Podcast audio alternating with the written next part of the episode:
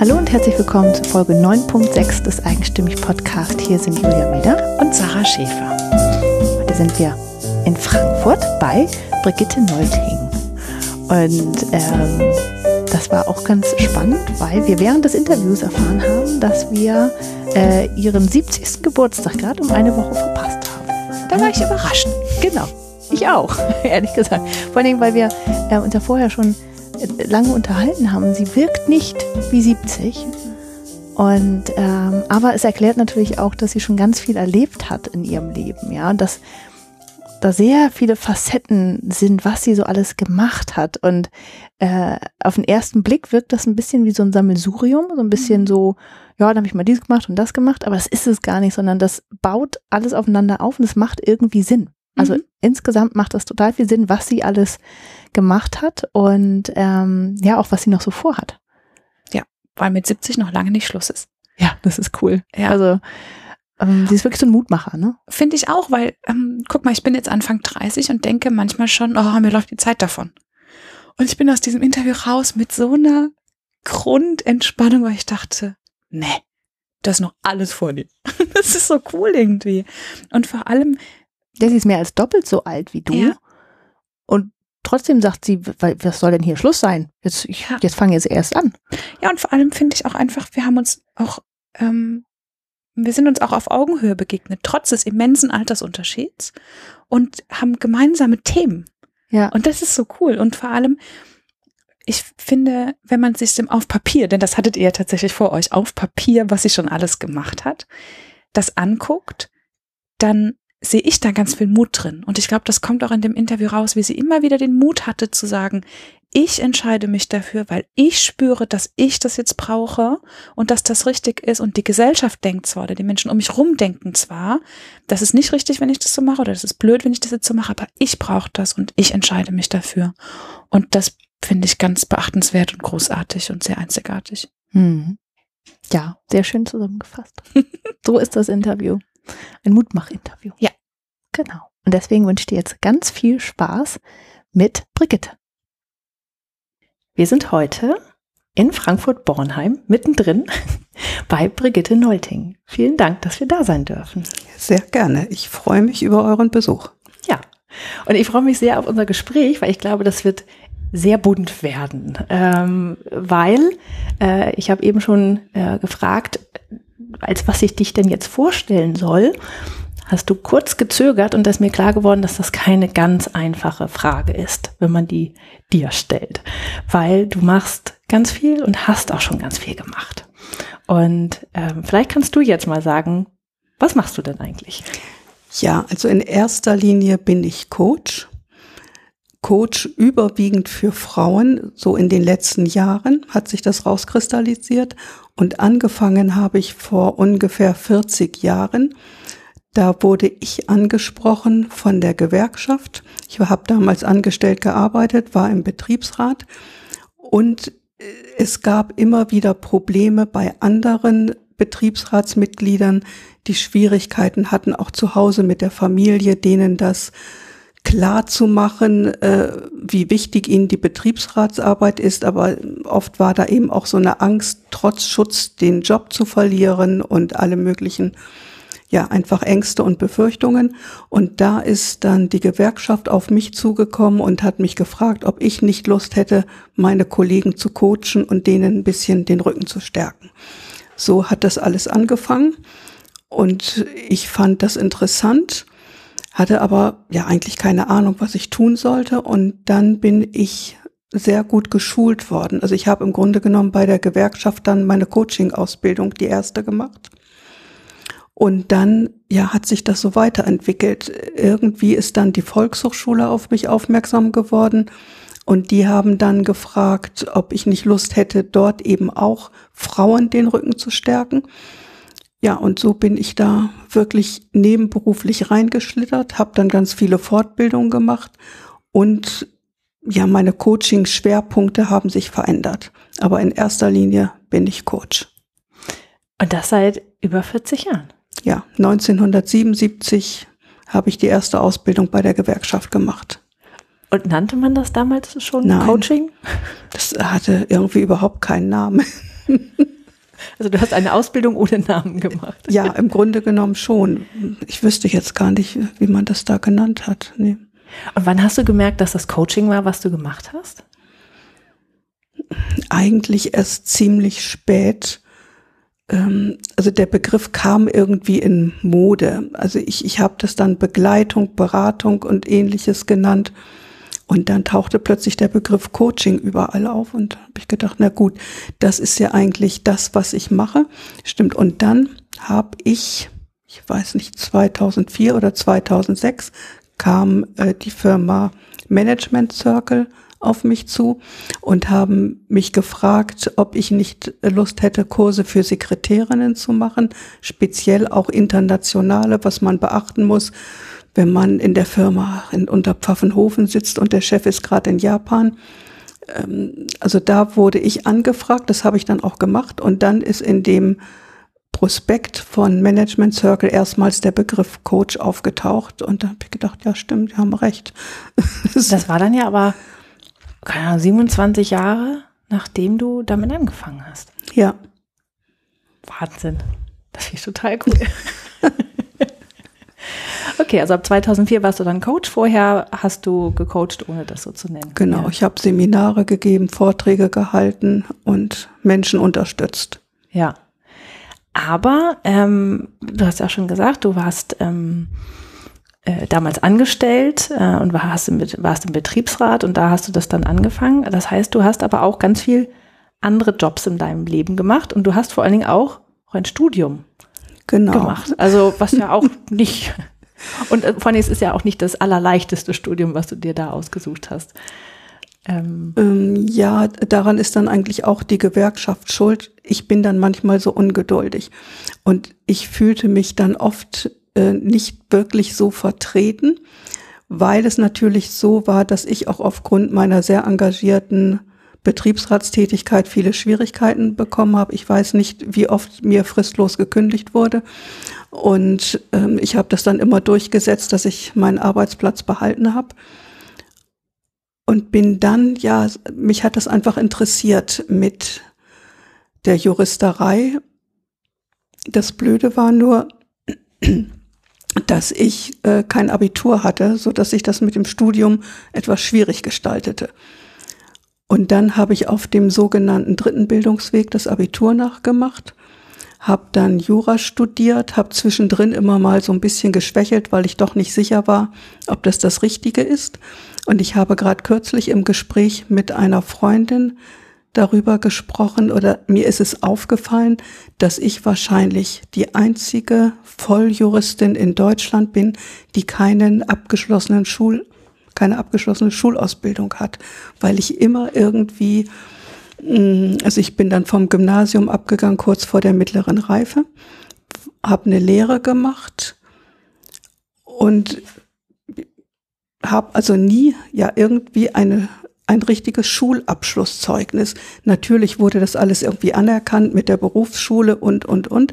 Aber ich habe nie eine Schule wirklich fertig gemacht und habe dann eben über diese Zulassung zum Hochschulstudium ohne Reifezeugnis Jura studiert. Und, und das, abgeschlossen. Ja, und abgeschlossen und eine Weile als Rechtsanwältin gearbeitet, aber habe dann auch gesehen, dass das äh, für mich nicht das Richtige ist. Vor allen Dingen hatte ich mir eins nicht überlegt, wenn du Anwältin bist und eine eigene Praxis hast, kannst du nicht mehr reisen. Du bist immer abhängig von irgendwelchen Gerichtsterminen, die dir auch manchmal ganz kurzfristig reingeschoben werden. Und gerade als Anfänger hast du da überhaupt keinen Einfluss drauf. Und als ich das realisiert habe, war ich einigermaßen schockiert, dass mal irgendwie so zwei, drei Monate ins Ausland war nicht mehr. Und das wollte ich nicht. Und dann hast du äh, schon nach relativ kurzer Zeit deine Anwaltskanzlei-Praxis wieder ja, aufgegeben. Das habe ich dann aufgegeben.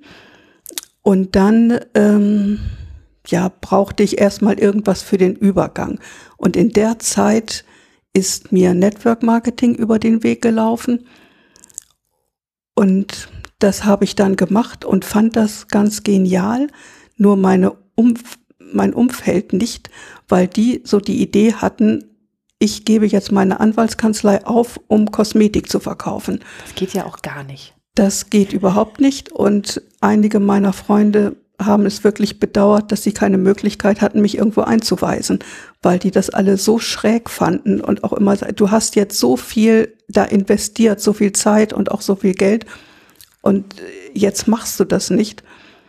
Aber ich habe auch gemerkt, dass ich mich in der Zeit verändert habe. Als ich angefangen habe, Jura zu studieren, war ich noch irgendwie streitsüchtiger oder mir hat das nicht so viel ausgemacht, äh, diese ständigen Auseinandersetzungen.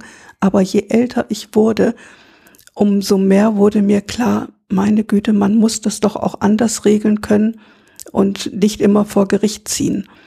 Und dann habe ich eine Mediationsausbildung angefangen, habe da aber ganz schnell gesehen, also damals hatte das überhaupt keinen Zweck, heute ein bisschen. Die meisten Menschen wollen sich nicht friedlich einigen, die wollen sich streiten und vor Gericht gehen und Recht bekommen. Das ist so die Intention. Und da war mir auch ganz klar, das wollte ich nicht. Hm. Wie alt warst du, als du das Jurastudium angefangen und beendet hast?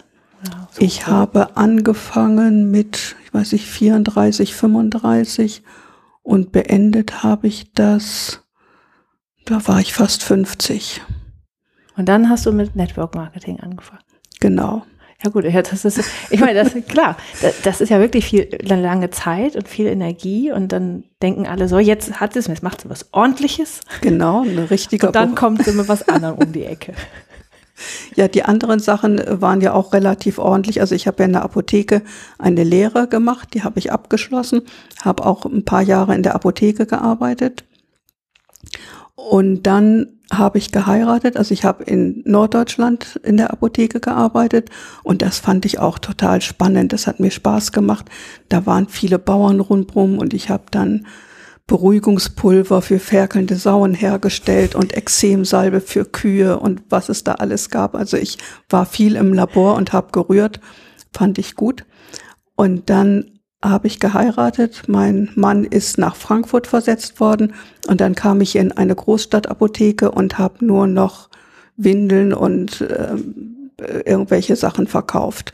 Ich habe dann nur hinterm Tresen gestanden und habe die frei verkäuflichen Sachen rübergereicht und das wollte ich nicht. Und dann habe ich ähm, ja auch wieder nach was Neuem gesucht. Und ich war ja schon immer sehr reiselustig. Und als ich nach Frankfurt kam, habe ich eben noch mehr Möglichkeiten gesehen, wo man überall hin könnte. Und habe mich dann entschlossen, mir einen neuen Job bei einer Fluggesellschaft zu suchen. Und das habe ich dann auch gemacht. Und das war einfach, ja, war richtig gut. Und dann, als was hast du dann bei der, bei der Fluggesellschaft gearbeitet? Als Buchhalterin. Und da hattest du welche Kenntnisse? Keine. Na gut, ich habe damals in der Apotheke, da hatten wir so ein Journal, da wurde ähm, ja immer Einnahmen, Ausnahmen eingetragen und, und damit haben sich eigentlich meine Buchhaltungskenntnisse ähm, ja irgendwie erschöpft. Aber es war damals so, dass auch wirklich Arbeit Arbeitnehmer gesucht wurden und äh, ja, ich habe mich dann da vorgestellt, beworben und die haben mich genommen. Ich war auch ein bisschen verblüfft, aber gut. Das aber das ist doch schön. Und dann ja. konntest du reisen. Und dann konnte ich reisen. Und das war damals auch noch wirklich gut, weil die Flieger noch nicht so voll waren.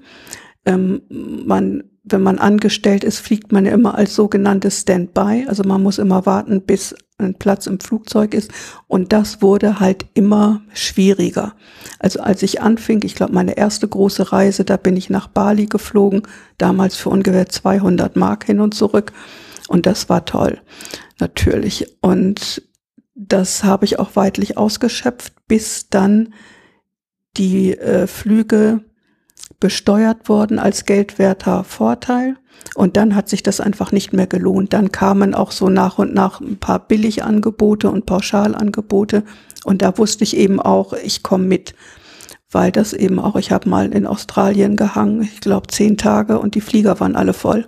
Und ich bin nicht zurückgekommen. Da wird es mit dem Job auch schwierig, ne? Genau, das wurde dann auch zunehmend schwierig, weil das eben auch immer häufiger dann passiert ist. Und anfangs war dann mein Chef immer noch ein bisschen großzügig, dann konnte ich Urlaub nehmen, wenn ich irgendwo hängen geblieben bin.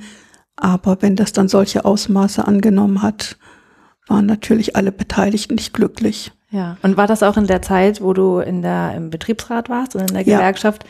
Okay, da war das natürlich eh schon ein bisschen Spannungsverhältnis. Genau, das ne? war immer, also und da musste ich auch ein bisschen aufpassen, weil viele wirklich nur darauf gewartet haben, dass sie mir irgendwo am Zeug flicken können, dass sie mich loswerden. Okay.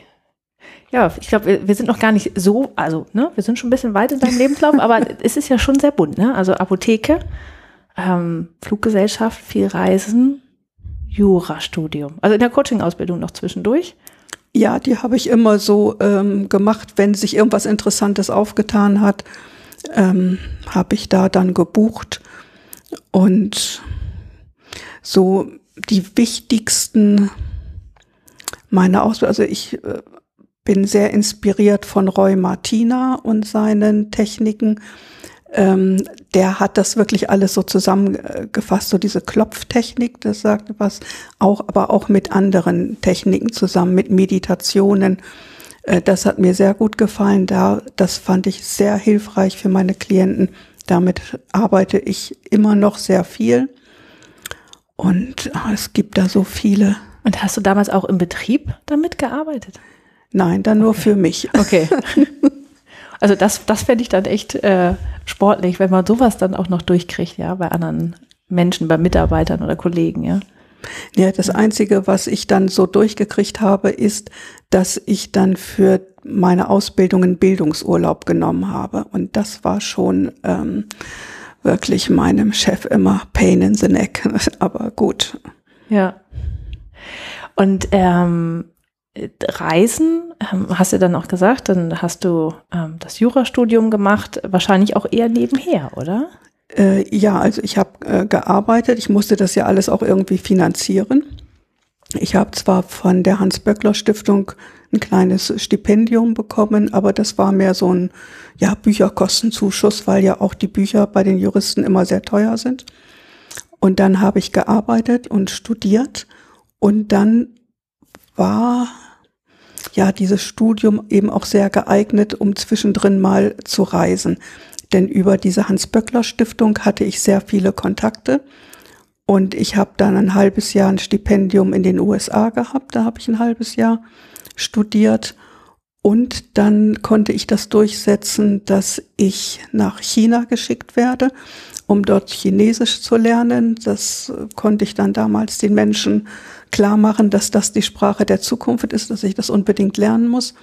Und dann war ich einmal acht Monate in China, dann noch mal ein halbes Jahr immer zum Sprache lernen und dann bin ich auch ganz viel durch China gereist.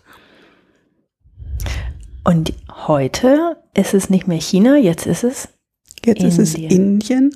Also ich bin damals auch schon sehr viel durch Indien gereist. Aber also meine große Liebe ist China. Dort reise ich nur nicht mehr so gerne, weil einfach die Umweltverschmutzung zu groß ist. Also spätestens nach drei Tagen hat man eine Bronchitis, wenn man in den Städten ist. Und es ist unglaublich teuer geworden. Also seit der Weltausstellung in Shanghai sind die Preise so angezogen, ähm, dass äh, ja ich das einfach nicht mehr möchte. Und dann habe ich mich auf meine alte Liebe Indien besonnen und bin dort jetzt immer den Winter über, also von Anfang Dezember bis Ende Februar. Und da kann ich dann in Ruhe Bücher schreiben oder irgendwas anderes machen und kann dann natürlich auch coachen, weil jetzt über die Technik ist das alles möglich. Es ist egal, wo ich bin. Man muss nur die Zeitunterschiede beachten und dann ist alles gut. Und dann machst du das über online, über oder ähm, telefonisch oder dann online über Video? Über Video. Mhm. Und deine Kunden sitzen dann vor allen Dingen in Deutschland und dann. Genau. Ähm, und ich sitze in Indien. Es hat dann immer einen kleinen Neidfaktor, wenn hinter mir die Palmen rauschen. Hier ist Februar oder sowas. Und das glaube ich. Aber allein deswegen ist es vielleicht schon schön, mit dir zu coachen, einfach nur um dieses leichte Fernweh äh, damit reinzubringen. Ja? ja. Ach schön. Und ja, aber wie sieht denn dein, wie sehen deine Tage in Indien aus? Wo, wo lebst du da? Was oder was? Wie ist es da? Ich habe da ein Appartement, also ich gehe jedes Jahr wieder in das gleiche Dorf, das habe ich mir mal irgendwann ausgeguckt. Und das hat, also es ist indisch, aber ist mal ein bisschen moderat indisch. Und ich lebe da in einem Compound, wie man die auch in den USA hat. Und da sind, leben ungefähr 60 indische Familien. Da ist noch ein englisches Ehepaar, die da auf Dauer leben. Und sonst sind das alles Inder. Also da leben keine Touristen. Und das finde ich auch so schön, weil ich wirklich auch so in die indische Community mit eingebunden bin. Ich werde zu Geburtstagen eingeladen und was immer da gefeiert wird, dann ja, werde ich auch eingeladen und bekomme da auch wirklich Einblick in das Leben. Und das ist auch schön, weil egal, auch wenn ich irgendwas brauche, da sind immer ganz viele Menschen, die mir auch gerne helfen bei irgendwas. Ja, schön. Also es ist wirklich ein zweites Zuhause geworden ja. für dich. Das ist ähm, und und da merke ich manchmal auch wirklich so diesen ganz massiven Unterschied zu Deutschland. Wenn ich jetzt nach Indien komme, ich werde vom Gemüsehändler abgeknutscht und gedrückt und schön, dass du wieder da bist. Und alle, ich muss erstmal da eine Runde drehen in meinen Lieblingsrestaurants, weil die dann wirklich sauer sind, wenn ich schon ein paar Tage da bin und mich noch nicht gezeigt habe. Und ich muss mich natürlich auch verabschieden, sonst kriege ich nächstes Jahr wirklich einen Rüffel. Das habe ich einmal gemacht dass ich abgereist bin, ohne mich von meinem Gemüsehändler zu verabschieden. Und der hat mich dann im Jahr drauf richtig rund gemacht, als ich wieder kam. Ja, aber äh, ja, so ist es halt, ja. wenn man Teil von einer Gemeinschaft ist. Ja. Ne? Das ist. Äh, aber ist es dann schwer für dich, nach, nach Deutschland zurückzukommen? Im März? Äh, nein, weil es dann dort wirklich unerträglich heiß wird. Also spätestens in der ersten Märzwoche muss ich zurück, weil es dann dort 36 Grad hat und ich weiß nicht, 95 Prozent Luftfeuchtigkeit. Und dann kann man eigentlich auch, also ich kann da nicht mehr rausgehen oder mich da viel draußen bewegen. Hm. Was ja schon ein ganz anderes Leben, ne? Ja. Aber im Grunde genommen gar nicht so. Ich mache da auch nicht viel was anderes, wenn ich morgens aufstehe dann checke ich meine E-Mails und äh, was alles und äh, gut, dann gehe ich manchmal eine Runde schwimmen. In diesem Compound gibt es einen schönen Swimmingpool oder ich gehe dann an Strand. Aber ich mache im Grunde oder ich schreibe an meinen Büchern oder äh, also ich lebe im Grunde genommen nicht viel anders als hier auch, nur eben woanders und mit so ein paar anderen Voraussetzungen. Hier gehe ich mal in den Park eine Runde spazieren und dort gehe ich an den Strand eine Runde schwimmen. Und, aber sonst ist alles ähnlich. Machst du das für die Abwechslung oder weil du es brauchst? Wenn, wenn das Leben nicht so anders ist, weißt du, ähm, dann, dann ist die Frage, machst du es wirklich einfach, um das Fernweh zu stillen, weil das sein muss? Oder warum, warum fährst du da immer wieder hin? Äh, ja, einerseits stillt das mein Fernweh und zum anderen mag ich den Winter in einer deutschen Großstadt einfach nicht. Denn von Dezember bis Ende Februar ist hier fast immer grauer Matsch. Und ja, das gefällt mir einfach nicht. Und dann gehe ich woanders hin und warte, bis hier das Schlimmste vorbei ist. Ein Zugvogel. genau. Ja, schön.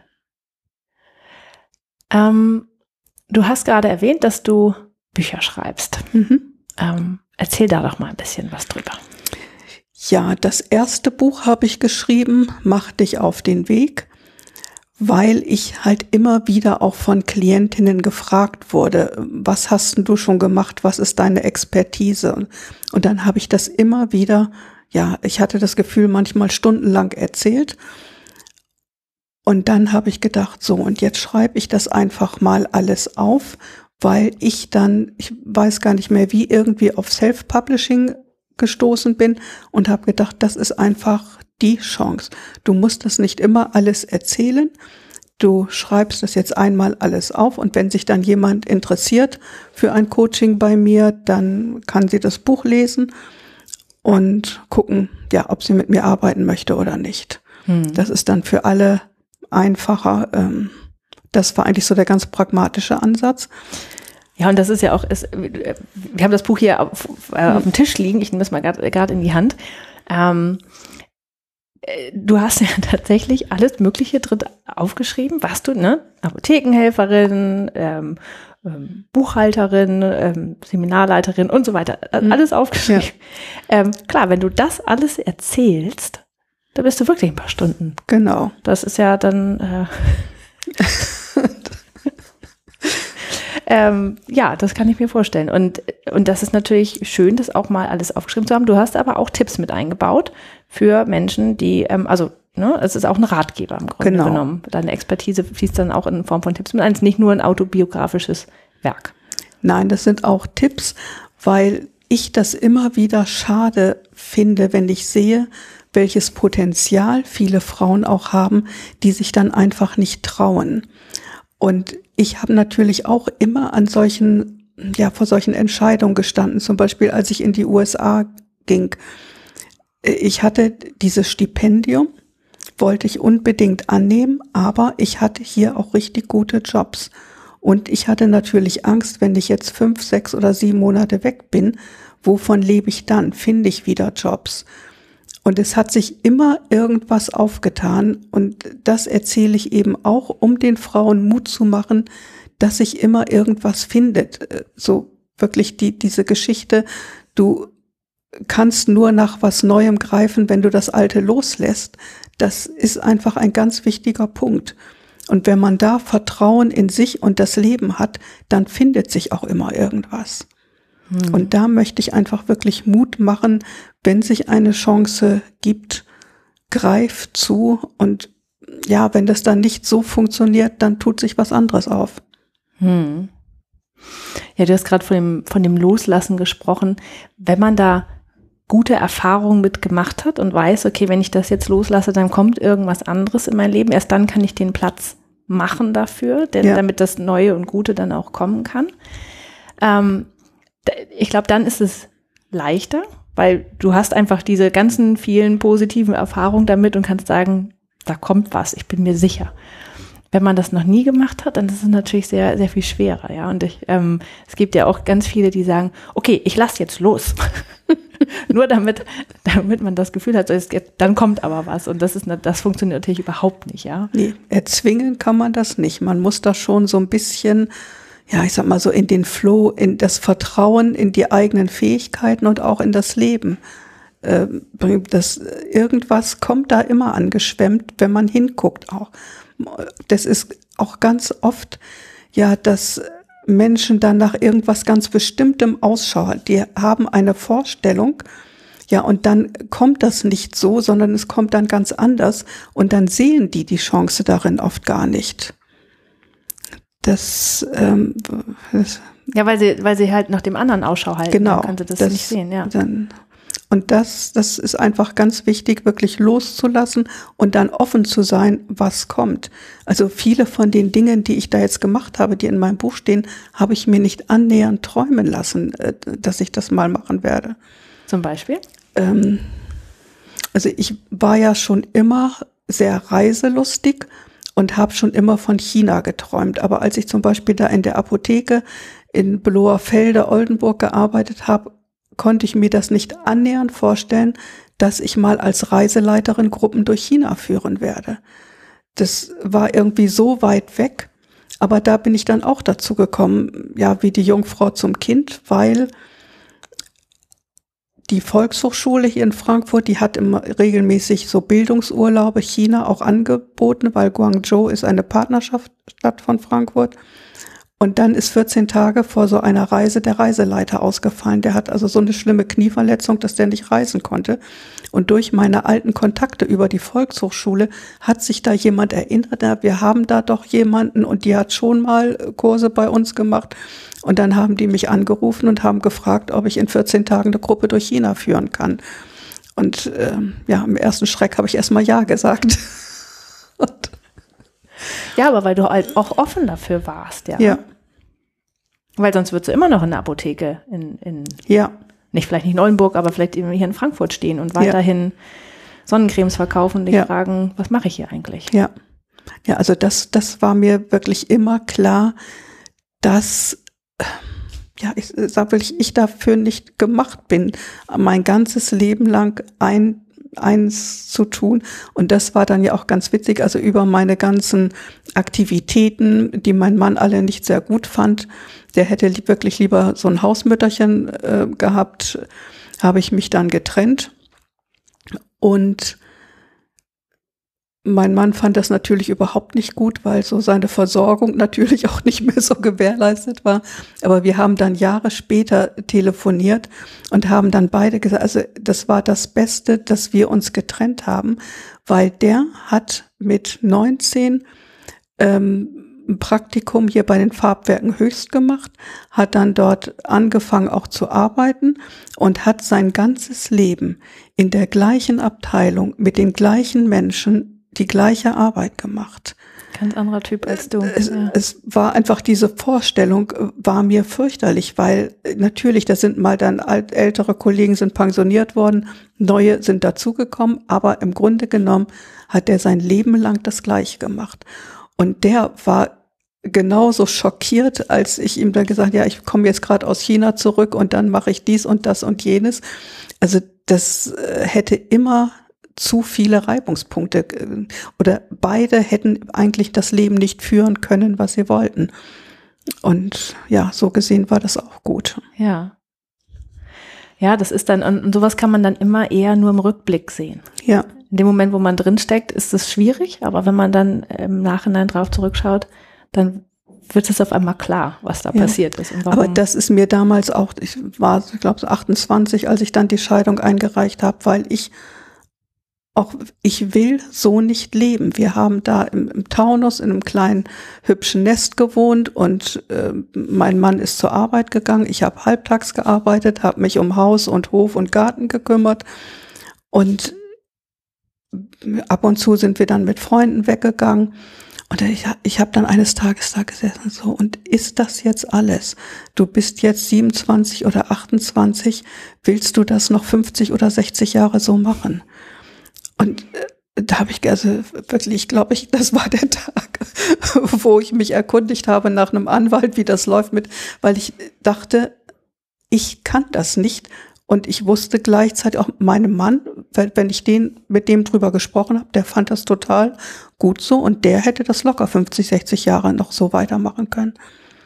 Hm. Ich nicht. Und ähm, aber wie schön, gepasst. dass du schon so früh in deinem Leben dann auch darüber nachgedacht hast, ja. Wahrscheinlich kam es dir damals schon sehr spät vor. Ja.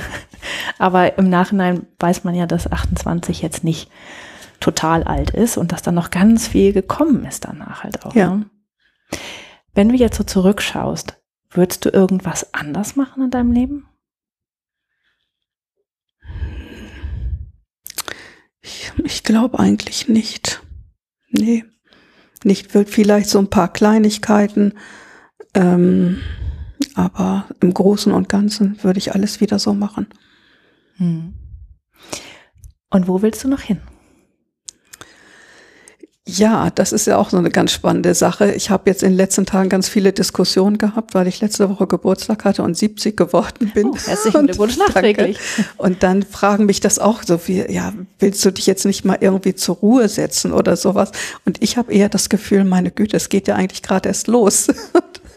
weil mir das auch totalen Spaß macht mit der Bücherschreiberei. Ich habe jetzt gerade mein drittes am Wickel weil ich da, und das, da kam ich dann auch, also ich habe eben dieses Buch geschrieben, was ja eigentlich eine Werbebroschüre werden sollte ursprünglich. Äh, das ist dann ganz was anderes geworden. Dann ähm, habe ich mich wieder auch viel mit ätherischen Ölen befasst und mit Network Marketing und habe gesehen, dass ganz viele Menschen überwiegend Frauen sich mehr damit beschäftigen wollen, aber ganz wenig wissen. Und da habe ich so einen Starter-Guide geschrieben, eben über die Arbeit mit ätherischen Ölen und Network Marketing. Und dann bekam ich ganz viele positive Rückmeldungen, speziell über den Network Marketing Teil. Und dann ist mir aufgefallen, ich habe dann auch ganz viel bei Facebook geguckt, die da so Coachings anbieten mit Network Marketing und ähnlichem. Das sind alles so diese smarten jungen Männer, die da vor ihrer Villa, vor ihrem Sportwagen und vielleicht noch das neue Model dann im Arm oder irgendwas. Und wo ich dann gedacht habe, nee, also das kann es ja alles auch nicht sein, weil das eben auch so eine tolle Chance für Frauen ist, gerade auch für Frauen, die durch kleine Kinder oder irgendetwas äh, ortsgebunden sind oder weil sie die Eltern pflegen oder und jetzt Ende des Monats ist mein Buch fertig. Das hat den Arbeitstitel Network Marketing für clevere Frauen, die keine Statussymbole brauchen, sondern ein entspanntes Leben führen wollen. Und das ist jetzt speziell eben auch auf Frauen zugeschnitten, wie man das eben auch gut machen kann, auch mit ethischen Werten, nicht immer nur dieses schnell, reich und ähm, ja, erstmal funktioniert das nicht und außerdem spricht das die meisten Frauen auch nicht an. Hm. Also das heißt, du schreibst noch mehr Bücher. Ja. Und wirst dich in dem Bereich Network Marketing noch ein bisschen mehr umtun. Genau, denn ich mache das ja selbst seit 1998 und ich habe damit auch nebenberuflich schon mal ziemlich viel Geld verdient, aber dann sind eben manchmal auch so Einbrüche im Leben, ähm, dass das einfach so, ich sag mal, so ein bisschen auseinandergefieselt ist. Es ist gar nicht so, dass ich irgendwie aufgehört habe. Ich hatte dann nur andere Schwerpunkte und dann ist das so ein bisschen, ähm, ja, hat es geruht und ist dann natürlich nicht mehr gewachsen. Und vor drei Jahren ist dann ähm, etwas total Beeindruckendes passiert. Also ich war in Indien und in dem Jahr waren dort die Internetverbindung ganz schlecht. Ich konnte gar nicht so viel tun. Ich habe viel am Strand gelegen. Und dann im Januar waren dann die Verbindungen besser. Dann ist die Zeit der großen Weihnachtsbeleuchtung und Silvester vorbei. Dann ist das Internet und Stromversorgung wieder besser.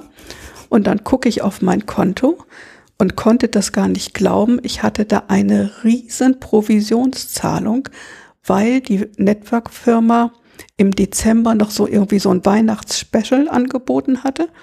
Und mein ganzes Team hat eingekauft wie blöd. Und ich habe einen riesen Provisionscheck bekommen. Und ich während wusste du am von, Strand lagst. während ich am Strand lag und ich wusste von diesem Angebot überhaupt nichts. Ich hatte das gar nicht mitgekriegt.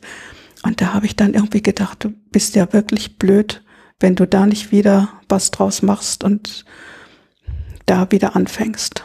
Mhm. Gut, und dann habe ich noch nach einer Firma gesucht, die, ähm, also diese Firma, mit der ich gestartet habe, da wollte ich nicht mehr so viel machen, weil ich mich auch verändert habe und die haben äh, ganz hochwertige Kosmetik und mal diese äußere Schönheit war nicht mehr das, also da konnte ich nicht mehr so hinterstehen. Ich benutze diese Produkte selber zwar auch noch, aber ähm, ja, die eine, das eine oder andere Fältchen ist mir einfach nicht so wichtig.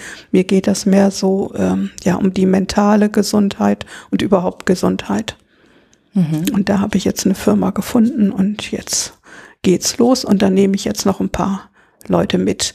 Ich habe jetzt gerade auch eine Gruppe gegründet, eben auch nur für Frauen, weil ich einfach sehe, dass auch im Network Marketing Frauen einfach anders arbeiten die, ähm, ja, für Frauen sind viele Dinge total wichtig, äh, denen es Männern gar nicht auffällt. Und ich persönlich kenne keine Frau, die jetzt wirklich äh, Purzelbäume schlagen würde, um Sportwagen zu, das ist, die haben andere Dinge.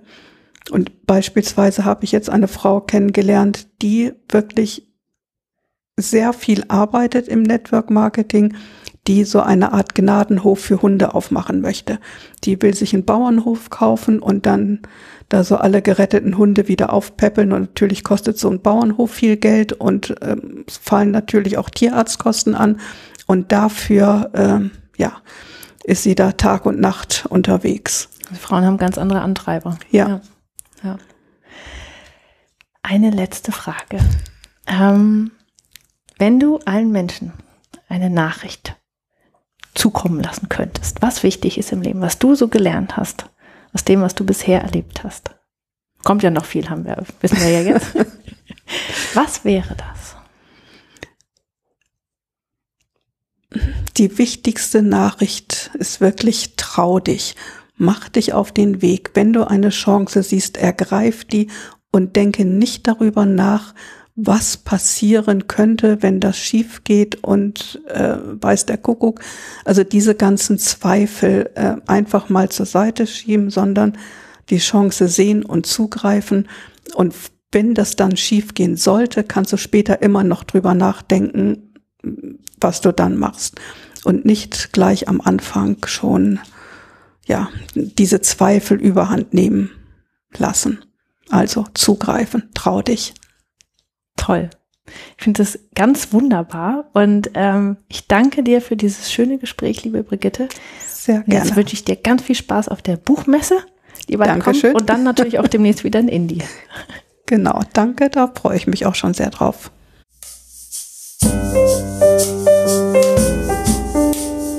Das war der Eigenstimmig Podcast mit Julia Meder und Sarah Schäfer.